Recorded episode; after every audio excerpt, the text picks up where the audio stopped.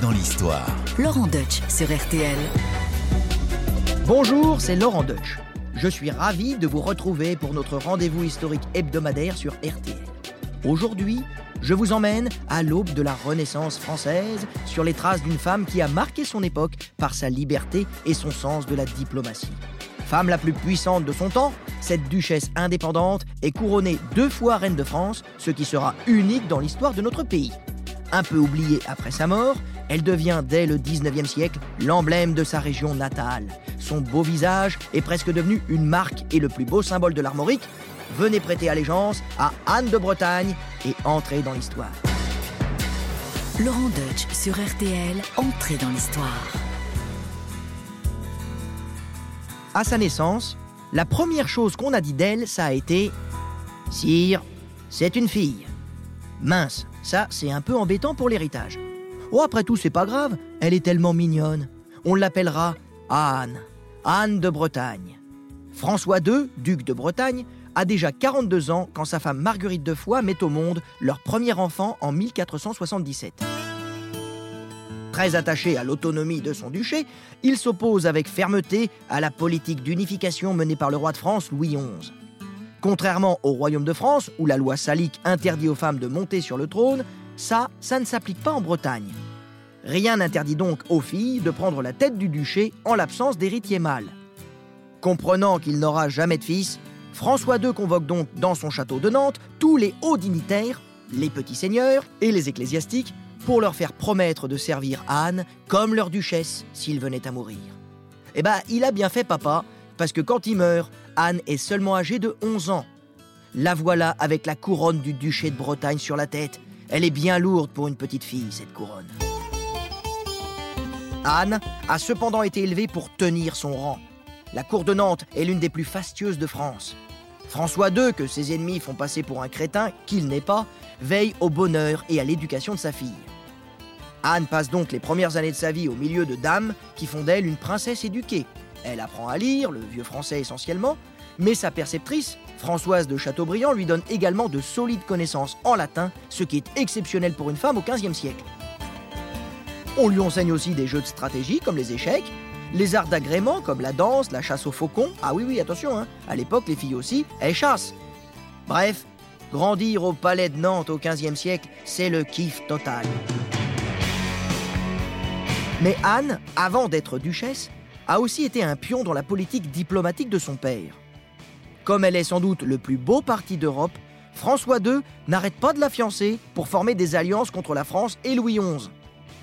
À 7 ans, Anne a déjà été fiancée 7 fois. Ah oui, vous rêvez pas. Alors, si on donne le tiercé dans l'ordre, ça nous fait le prince de Galles, futur Édouard V, le futur Henri VII d'Angleterre, Maximilien Ier, empereur du Saint-Empire, Alain d'Albret, Louis XII d'Orléans, Jean de Chalon, prince d'Orange, et enfin le duc de Buckingham.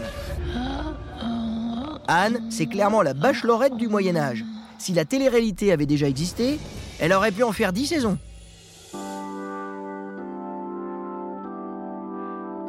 Mais au début de l'année 1488, quelques mois avant sa mort, François II de Bretagne a perdu une bataille militaire fatale contre le roi de France Charles VIII à Saint-Aubin-du-Cormier.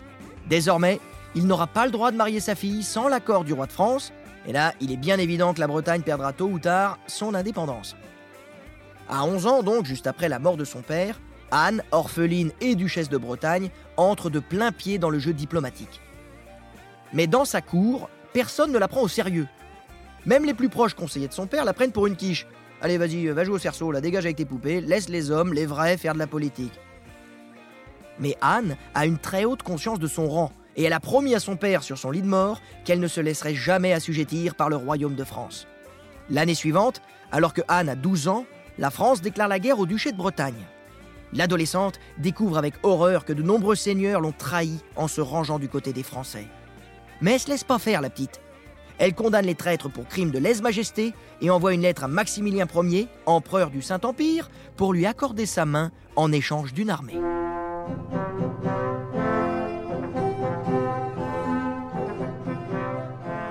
Évidemment, Maximilien accepte, et pour sceller leur accord, il envoie Wolfgang de Polheim pour épouser Anne par procuration. Oui, à l'époque, un mariage n'est valide que s'il a été consommé. Attention, éloignez les enfants de la radio, ça va être sensuel et torride. Ambiance 9 semaines et demie, je vous refais la scène.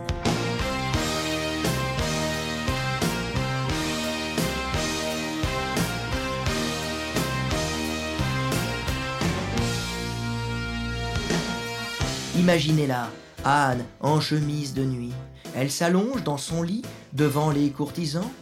Wolfgang arrive, il enlève une chaussure, il enlève ses bas. Je vous ai dit que ce serait chaud, hein. on voit les mollets. Puis Wolfgang met son pied nu dans le lit d'Anne. Et voilà, ça y est, c'est bon, le mariage est consommé. Ah oui, ça s'est arrêté là.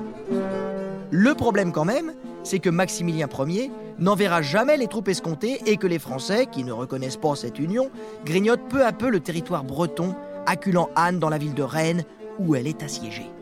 Et en plus, à présent, le roi de France Charles VIII a bien l'intention de l'épouser, de gré ou de force.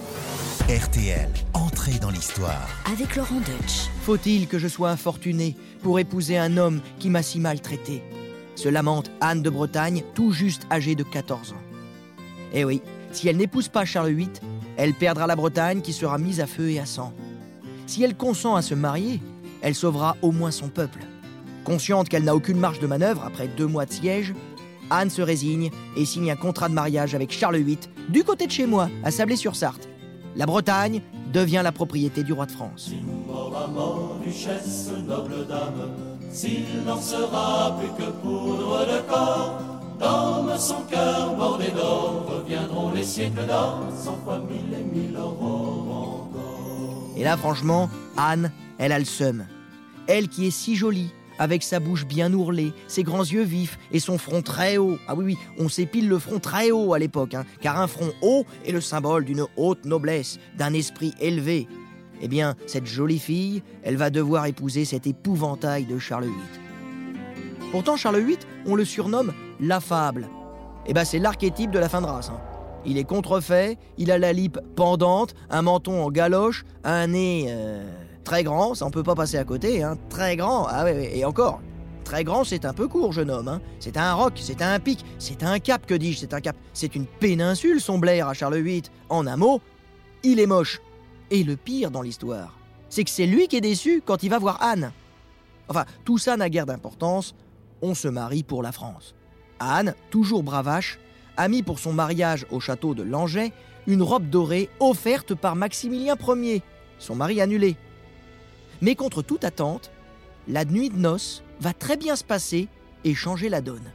Après quelques galipettes, le couple tombe amoureux. Charles VIII est tellement amoureux de sa femme qu'il va lui faire un cadeau de mariage un peu spécial. Il lui organise le plus incroyable des sacres de Rennes à Saint-Denis, la nécropole des souverains de France. Imaginez la nef gigantesque. Une lumière colorée jaillit des vitraux. Enfin, pour ce qu'on en voit, parce qu'on a monté des gradins partout qui s'élèvent à 20 mètres de haut. Alors, si t'as le vertige, tu t'assois pas en haut des échafaudages. La nef est pleine à craquer d'invités venus de tout le royaume. Anne, solennelle, elle remonte l'allée centrale dans une belle robe brodée. Arrivée devant l'hôtel, elle s'agenouille sur un coussin, on appelle ça à l'époque un, carreau, et elle va y passer du temps sur le carreau, parce que la messe et le sacre durent plus de 4 heures. Enfin, on la oint d'huile sanctifiée et on lui remet ses régalias, en gros ses objets royaux, une main de justice, un sceptre et sa couronne. C'est trop la classe. Et il y a une raison à tout ce faste. Ça fait partie de la communication nécessaire au prestige de la fonction. Anne de Bretagne a un rôle de représentation en tant que reine. C'est d'ailleurs l'essentiel de son métier. Mais on va y revenir un peu plus tard avec notre historienne spécialiste du Moyen Âge, Muriel Gaud Ferragu. Et oui, à l'époque, la communication passe par les événements et l'apparat. Il n'y a pas la radio, il n'y a pas la télé, il n'y a pas Paris Match. D'ailleurs, j'ai une petite pensée pour le prince Charles. Hein. Il aurait été tellement plus peinard dans son potager ou devant un chevalet à peindre une girafe, loin du buzz, loin de Diana. Enfin, ça, c'est une autre histoire. Revenons au XVe siècle. Il est temps pour la reine Anne de s'installer au château d'Amboise. Là, franchement, faut pas bouder ton plaisir, Anne. Il y a pire comme château. Hein. Amboise, il est tout neuf. Charles VIII est en train d'en finir les derniers travaux. Il a même fait mettre des cheminées dans la chapelle pour pas se cailler l'hiver quand on prie. Et il tient tout particulièrement à ce que l'hermine, l'emblème des ducs de Bretagne, soit omniprésente. Ça c'est sympa pour Anne, parce que en tant qu'héritière du duché, c'est son emblème. car la légende raconte qu'une hermine, poursuivie un jour pendant une partie de chasse, aurait préféré mourir sous les dents des chiens plutôt que de salir son beau pelage blanc en traversant une flaque de boue. Anne a tiré sa devise de cette histoire. Plutôt la mort que la souillure, plutôt la mort que le déshonneur. C'est chic, hein C'est plein de panache, c'est Anne. Mais pour l'heure, Anne essaye d'inculquer un peu de chic à la cour de France. Parce qu'il faut être honnête, la cour de Charles VIII, c'est pas Danton Abbey. Hein, avec la petite tasse de thé et le doigt en l'air. Non, non, non. C'est plutôt la chasse, la guerre, les chansons paillardes. Faut juste imaginer la cour remplie de Rambo en collant. C'est le cauchemar de Nadine de Rothschild. Anne de Bretagne essaie donc d'amener un peu de raffinement dans cette cour de Soudard.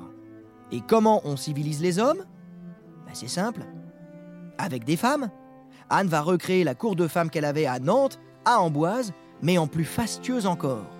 Elle compte un aéropage d'une centaine de jeunes filles venues des plus grandes familles du royaume, toutes vierges, bien élevées et bientôt prêtes à se marier avec son accord. Elle est maligne, la petite Anne, hein, parce que c'est comme ça qu'on crée des réseaux d'influence féminins qui concurrencent les politiques masculines. Anne apprend son métier de reine avec beaucoup de sérieux. Elle se tient au courant des affaires du palais, elle soutient son mari et lui donne quasiment un enfant par an. Hélas, ils meurent tous en bas âge, à l'exception de Charles Orlan, pour qui Anne rêve d'un grand destin. Il est tellement mignon cet enfant. Bon, il ressemble à son père, mais hein, comme dirait Patrick Timsit, t'enlèves la tête et il est très mignon. Anne veille sur lui comme sur la prunelle de ses yeux. Elle ne laisse pas les médecins l'approcher et le soigne avec des tisanes dès qu'il a un souci. Un petit pet de travers, hop, c'est parti la tisane. Oui, vous saviez pas? Anne de Bretagne, elle kiffe l'homéopathie. Hyper en avance sur son temps, je vous dis. Mais être reine, c'est pas seulement faire de la tisane et lire des prières avec ses suivantes. En plus, Charles décide de partir en guerre contre l'Italie et pas question de confier la régence à Anne. Il aime beaucoup sa femme, mais il a bien compris qu'elle serait toujours bretonne avant d'être française. Il laisse donc les rênes du pouvoir à sa sœur, l'intransigeante Anne de Beaujeu. Mais à peine le couple royal arrive-t-il à Lyon qu'un drame met fin à toute l'expédition.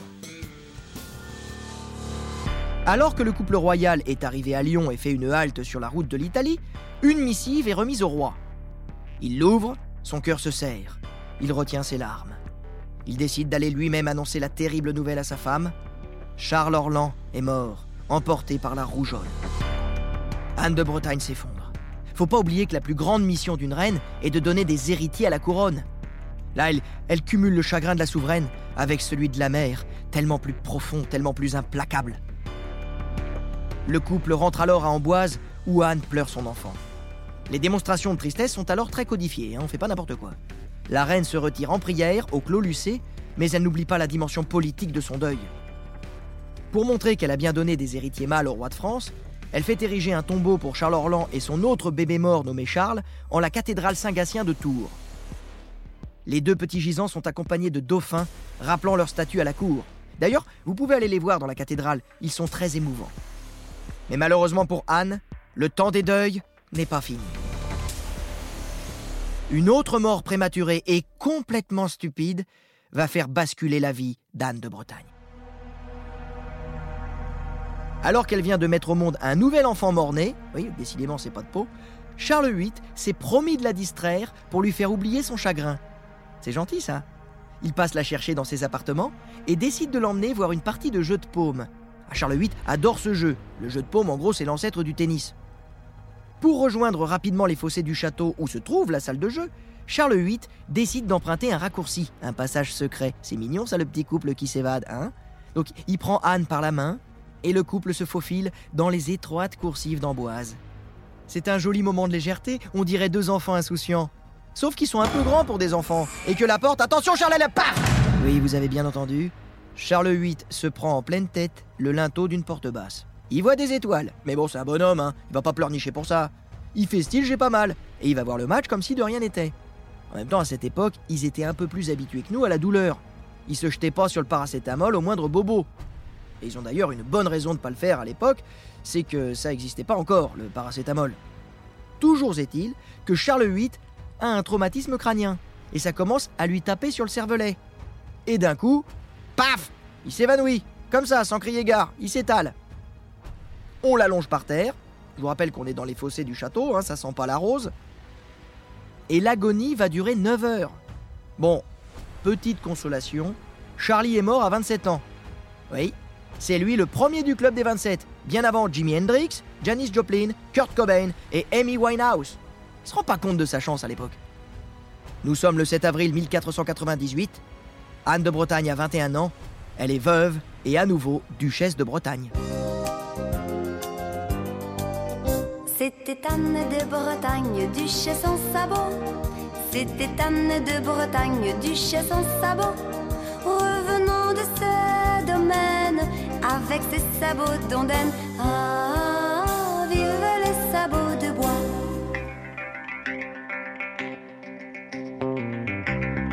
Au début, elle a un petit coup de flip. Hein. Faut pas se planter pour pas finir au couvent en mode reine retraitée. Mais curieusement, le contrat de mariage tout pourri qu'elle avait signé va tourner en sa faveur. Le contrat prévoyait en effet que la reine hériterait du duché de Bretagne à la mort de son mari. Ça ressemble à une blague, mais c'est vrai. C'est ainsi qu'Anne de Bretagne redevient duchesse de Bretagne. Elle retourne à Nantes et maintenant c'est elle la patronne. Et attention, ça va pas rigoler. La duchesse rétablit sa chancellerie, son propre conseil, sa chambre des comptes, mais surtout, elle frappe des monnaies à son effigie. Ça a l'air tout bête, mais ça c'est essentiel. Battre monnaie, c'est une prérogative régalienne. Il ne peut y avoir que la tête du roi dessus. Et là, elle se représente sur ses monnaies en or, assise sur un trône. Bonjour, Madame la Duchesse. La Bretagne reprend son indépendance.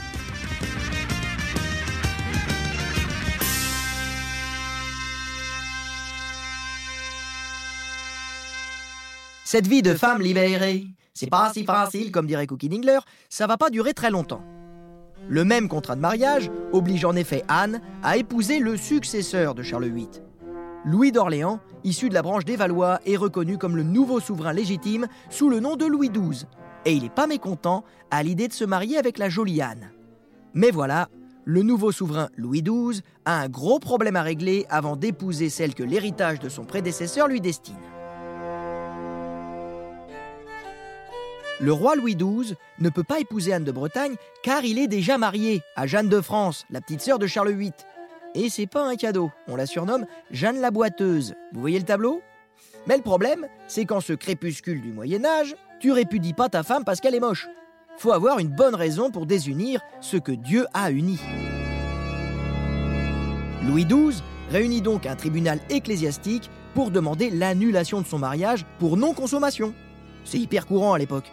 Mais la petite Jeanne la boiteuse va pas se laisser répudier comme ça. Devant le tribunal ecclésiastique, elle se laisse pas faire. Elle hurle comme une belle diablesse, elle maintient que son mariage a été consommé. Là, c'est parole contre parole.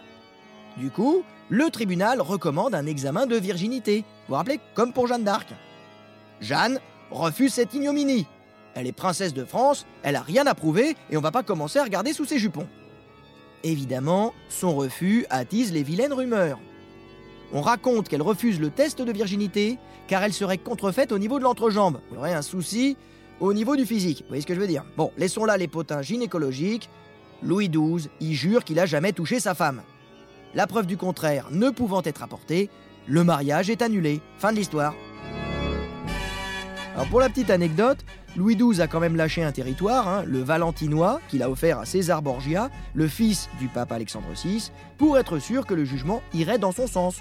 Ce qu'on appelle un petit arrangement entre amis. Et ça a donc marché. Maintenant qu'il est célibataire, Louis XII va, court, vole jusqu'à Nantes et épouse sa jolie duchesse Anne. Là encore, la Bretonne innove. Parce que c'est pas au mari, normalement, surtout quand il est roi de France, de se déplacer. Mais voilà, Louis XII, il est sous le charme, il est hypnotisé et la nuit de noces achève de le rendre raide dingue de sa femme. Lui qui était pourtant un, séducteur compulsif, il ne jure plus que par elle. Il semblerait que vraiment la duchesse au lit, ce soit quelque chose. Épouse sage et vertueuse le jour, maîtresse ardente la nuit, le rêve pour tous les hommes. Je cherche encore son 06.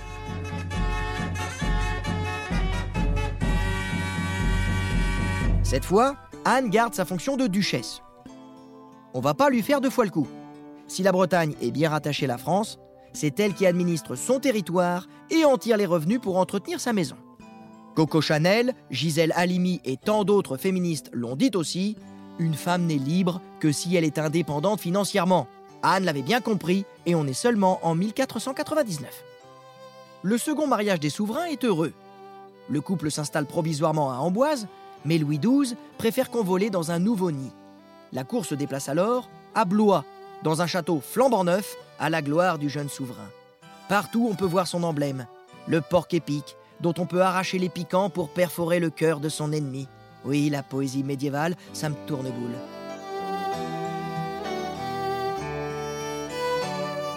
À Blois, Anne de Bretagne et Louis XII vivent des années de bonheur. On chasse, on fait la fête, on joue. Anne organise des parties de glic endiablé. Le glic, c'est l'ancêtre du poker. Et on suppute d'ailleurs que la reine de trèfle de nos jeux de cartes actuels, avec sa coiffe et sa fourrure d'hermine, est un hommage à la duchesse. Mais attendez, on n'avait pas dit que Anne était super pieuse C'est mal de jouer, non? Allez, on peut oublier ses petits péchés véniels. Anne est aussi une mécène des arts et elle fait turbiner les enlumineurs. Elle s'est commandé un superbe livre de prières illustré, Les grandes heures d'Anne de Bretagne, aujourd'hui conservé à la Bibliothèque nationale de France. Il est si beau que Louis XIV, 200 ans plus tard, en fera son livre de chevet. Décidément très féconde, Anne continue à pondre régulièrement des petits héritiers, ou plutôt des petites héritières. La princesse Claude voit le jour moins d'un an après le mariage de ses parents. Louis XII n'est pas du tout déçu. Ça lui plaît d'être papa d'une petite fille. Et puis, ils auront d'autres enfants, pas de problème. Enfin, il y a quand même un problème. Hein. C'est que à chaque fois qu'elle donne le jour à un garçon, il meurt avant d'avoir atteint l'âge d'un an.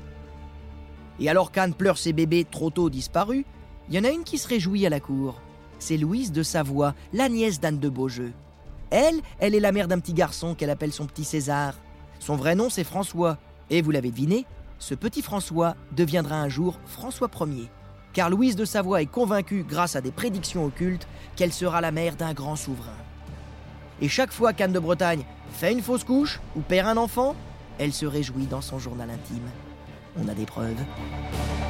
Après la naissance de leur seconde fille, Renée de France, Anne et Louis XII ont fait le deuil de serrer un jour contre leur cœur un petit dauphin. Il faut donc songer à marier Claude.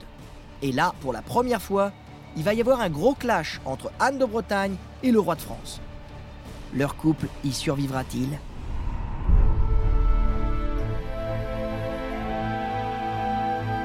Louis XII veut marier sa fille Claude au futur François Ier qu'il reconnaît déjà comme son héritier. Au contraire, Anne veut donner sa fille au futur Charles Quint, proche du Saint-Empire. Serait-ce une réminiscence de son histoire impossible avec Maximilien Ier? Assurément non, mais Anne n'arrive pas à penser en reine de France. Elle pense encore à fourguer son duché à une de ses filles pour qu'il puisse rester indépendant. Pendant des mois et des mois, Anne et Louis se disputent comme des chiffonniers au sujet de ce mariage. Comprenant qu'elle n'aura pas gain de cause, Anne part bouder en Bretagne. Elle en profite en 1505 pour faire pendant plusieurs mois le tour de son duché. C'est un pèlerinage qu'elle dit. En vrai, elle va se montrer et découvrir un territoire qu'elle n'a jamais eu le temps de visiter. Les seigneurs doivent lui renouveler leur allégeance et elle en profite pour faire un grand audit du duché. Elle veut être certaine que tout le monde paye bien ses impôts parce que les impôts tombent directement dans son aumônière. Louis XII, tout penaud, seul, abandonné, n'arrête pas de lui écrire. Pourtant, on l'a dit ça, on l'a redit, c'est encore valable en 2021. Quand ta meuf te calcule plus, c'est pas la peine de lui envoyer 150 textos, elle répondra pas. Mais Louis XII, il arrête pas. Tu rentres quand, ma Brette C'est comme ça qu'il la surnomme. Au bout d'un moment, Brette finit par rentrer à la maison et les souverains se réconcilient sur l'oreiller. La duchesse de Bretagne accepte de ne pas tout maîtriser et autorise le mariage de Claude et de François. Les années passent et la santé d'Anne se dégrade. À 36 ans, elle souffre de problèmes rénaux abominables qui la clouent au lit tant la douleur est insupportable. Elle meurt à Blois en 1514. Louis XII entre alors dans un deuil inconsolable. Il l'aimait si fort, sa Brette. Il jure qu'il ne lui survivra pas plus d'un an. Pour lui rendre hommage, il lui organise les plus grandes funérailles jamais vues pour une reine. 40 jours de cérémonie, des messes en veux-tu, en voilà, ça n'en finit plus, jusqu'à l'inhumation à Saint-Denis.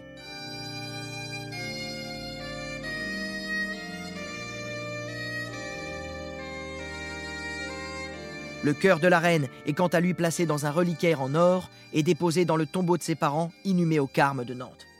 Les Carmes de Nantes. Choisir un tel ordre, pauvre et austère, était la garantie pour eux de bénéficier de l'efficacité des prières des moines. Qu'on envoie son cœur à Nantes, la duchesse Anne l'avait stipulé par testament. Corps de française, d'accord, mais cœur de bretonne. On se refait pas. Louis XII, comme promis, la rejoint rapidement dans la tombe. En hommage au couple, le jeune souverain François Ier fait élever un immense monument à Saint-Denis. Les gisants d'ordinaire si placides sont remplacés par les représentations des cadavres du couple déjà un peu putréfiés sous un dais. Louis XII et Anne sont ensuite représentés une seconde fois au sommet du monument, richement parés et agenouillés en prière en attente de la résurrection. Après cela, le souvenir d'Anne tombe dans l'oubli et son cœur sera réduit en poussière par les révolutionnaires.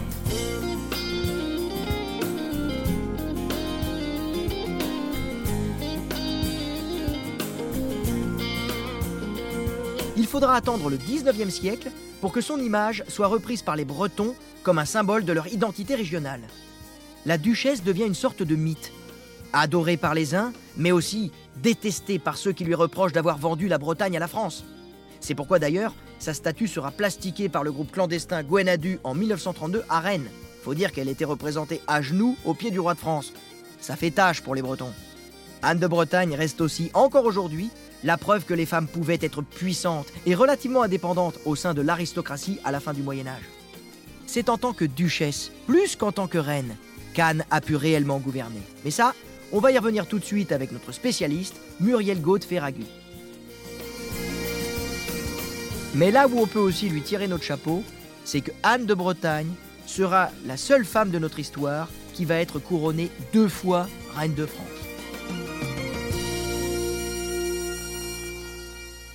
Eh bien, j'espère que ce petit voyage sur les traces de la grande Anne de Bretagne vous aura séduit et pour en parler, j'ai la chance d'avoir à mes côtés Muriel Gaud-Ferragu, qui est historienne, spécialiste du sujet. Pensez donc qu'elle est auteure d'un livre magnifique intitulé La reine au Moyen-Âge, le pouvoir au féminin, 14e, 15e siècle. C'est aux éditions Talendier. Ça a été réédité des tas de fois, notamment en poche. Et en plus, c'est un livre qui est traduit en anglais. Le livre a cartonné. Donc, on est avec la bonne personne pour évoquer Anne de Bretagne. Bonjour Muriel. Bonjour Laurent. Eh bien, je suis ravi de vous avoir euh, à, à, mes côtés pour évoquer la grande Anne de Bretagne. Donc, d'abord, Anne de Bretagne en tant que reine de France, c'était quoi? Est-ce que c'était que de la pacotille, c'est Meghan Markle, ou il y a quelque chose quand même de très très très important avec des fonctions réelles? Alors les reines ont longtemps été oubliées, oubliées dans l'histoire. On pensait qu'elles n'avaient absolument aucun rôle, d'autant plus qu'en France, la particularité c'est quand même qu'elles sont exclues de la couronne, donc elles sont toujours reines consorts en réalité.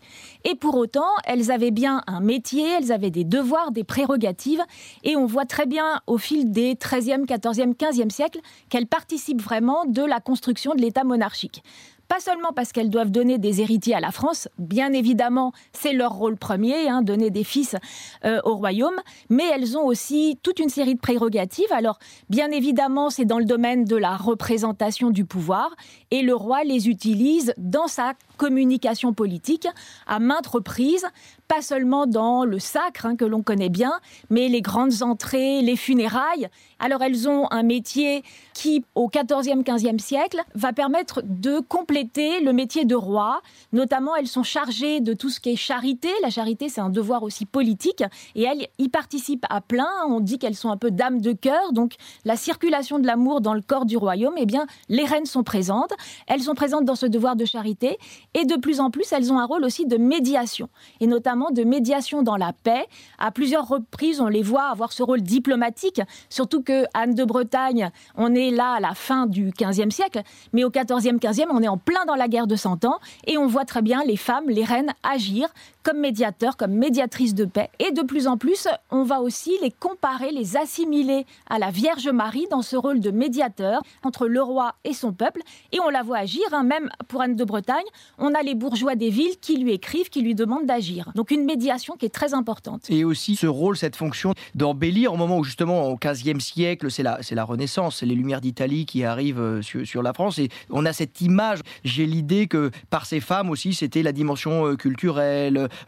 pas spirituel, mais le raffinement, euh, l'érudition, les livres. On a, on a volontiers tendance à se dire, bah voilà, grâce aux femmes, eh bien, c'est toute une vieille cour de chevaliers qui va enfin un peu faire tomber l'armure et la côte de maille pour euh, enfiler les collants de la Renaissance. Un peu plus de raffinement, quoi, dans le bon sens du terme. Oui, vous avez tout à fait raison. Les femmes ont un rôle extrêmement important comme mécènes. Mécènes dans les arts, mécènes dans les lettres. Et on voit Anne de Bretagne jouer ce rôle à merveille. Elle dispose d'une, ce qu'on appelle à l'époque une librairie, c'est-à-dire une bibliothèque de, très grande importance. Les tapisseries, son trésor, son trésor, c'est celui aussi, elle est héritière des, ducs de Bretagne, mais pas seulement. Elle achète, c'est un mécène. Euh, sa cour, sa cour est très importante. On sait très bien que pendant longtemps, les reines avaient entre 12 et 13 demoiselles d'honneur, dames et demoiselles d'honneur. Et avec Anne de Bretagne, on voit, au contraire, on parle de la cour des dames. Et elles sont hein, une trentaine autour d'Anne de Bretagne pour euh, magnifier la cour de France. Entrez dans l'histoire. Laurent Deutsch sur RTL. On va évoquer le duché de Bretagne. Alors ça vous semble plus petit On se dit, bon bah voilà, la duchesse de Bretagne c'est moins fort qu'un roi. Mais attention, déjà on resitue le contexte dans la fin du XVe siècle. La Bretagne c'est un pays c'est vraiment un pays en propre qui, encore aujourd'hui, s'il n'avait pas été rattaché à la France, ça aurait pu avoir l'importance du Portugal ou de la Suède. Donc on parle vraiment d'un très très très gros morceau. Donc d'être duchesse de Bretagne, c'est pas n'importe quoi. En plus, la loi salique, ça fonctionne pas en Bretagne, c'est-à-dire que les femmes peuvent hériter du duché. Donc là, son rôle, son pouvoir, son impact politique, il est beaucoup plus certain qu'en tant que reine de France. Alors d'autant plus que euh, son père François II a voulu aller très loin dans l'indépendance du duché de Bretagne. Il a pratiquement, il devait encore normalement prêter hommage au roi de France, mais il veut absolument être autonome. Et Anne va hériter eh bien, de toute une série, là encore, de prérogatives euh, par son père en fait. Hein. Et Anne de Bretagne, alors il faut distinguer deux périodes. En 1488, donc elle hérite de ce fameux grand-duché de Bretagne, et jusqu'en 1491, et le mariage avec Charles VIII. Donc là, on sait qu'elle a eu un pouvoir. Attention, c'est une petite fille, elle n'a que 11 ans, et on sait très bien que son chancelier a dû jouer un rôle très important. Mais déjà, on voit toute une série de mesures politiques qui sont prises à ce moment-là. Par le mariage avec Charles VIII, là, elle ne joue plus que son rôle de reine de France et elle retrouve en 1498, à la mort de Charles VIII, son rôle de duchesse de Bretagne puisque elle est l'héritière et c'est elle qui a la puissance politique. Et c'est là qu'il faut vraiment distinguer de la reine puisque on est dans la souveraineté politique, hein. on n'est pas seulement dans la représentation. Et donc elle devient veuve, donc elle devient ce qu'on appelle reine douairière puisqu'elle touche un douaire, elle a des territoires et en plus elle a son héritage. Et là, elle va pouvoir reprendre toute une série de mesures sous Charles VIII, elle n'avait pas pu le faire, notamment nommer les officiers à la couronne. Hein, donc le, chancelier, le chancelier a un rôle très important, garde des sceaux, chancelier, toute une série d'actes qui sont pris à ce moment-là. Et puis aussi, au niveau des finances, euh, il faut que les États de Bretagne se réunissent pour voter l'impôt, ce qui n'avait pas été le cas, euh, là encore, sous, sous, Charles VIII. Donc on voit que sous Louis XII, elle a vraiment un rôle politique extrêmement important. Elle fait battre sa monnaie, se fait représenter dessus, donc c'est vraiment une reine, quoi. Là, elle est vraiment Et son sceau, son sceau est très intéressant parce qu'elle est à la fois avec les fleurs de, lys comme reine de France, mais elle est également avec l'épée levée qui était le symbole des ducs de Bretagne. Ses funérailles et le découpage de son corps représentent à merveille justement ce double statut, deux fois reine de France, et c'est la seule reine à être deux fois reine de France et duchesse de Bretagne, puisque vous savez que son corps est inhumé comme toutes les reines à l'abbaye de Saint-Denis. Et là encore, les funérailles qui sont organisées et autour du corps et autour du cœur montrent à quel point son pouvoir était important, notamment comme duchesse. Hein. On, voit, on voit son cœur qui est sous une chapelle ardente, magnifié vraiment dans un écrin euh, d'or. Et cet écrin qui a été volé d'ailleurs il y a 2-3 ans qu'on a retrouvé. C'était C'était rocambolesque, mais c'est un merveilleux écrin qu'il faut aller voir hein, quand on est à Nantes. Eh bien, merci Muriel, hein, c'était vraiment passionnant de vous écouter. On boit vos paroles et je vous recommande de continuer cette aventure grâce en particulier à ce livre passionnant. Euh, on s'en est inspiré, hein, je vous l'avoue. Euh, La reine au Moyen-Âge, le pouvoir au féminin, 14e, 15e siècle. C'est chez Talendier et euh, en réédition en poche. Quant à vous, vous pouvez écouter et réécouter cet épisode d'Entrée dans l'Histoire en allant sur le site rtl.fr.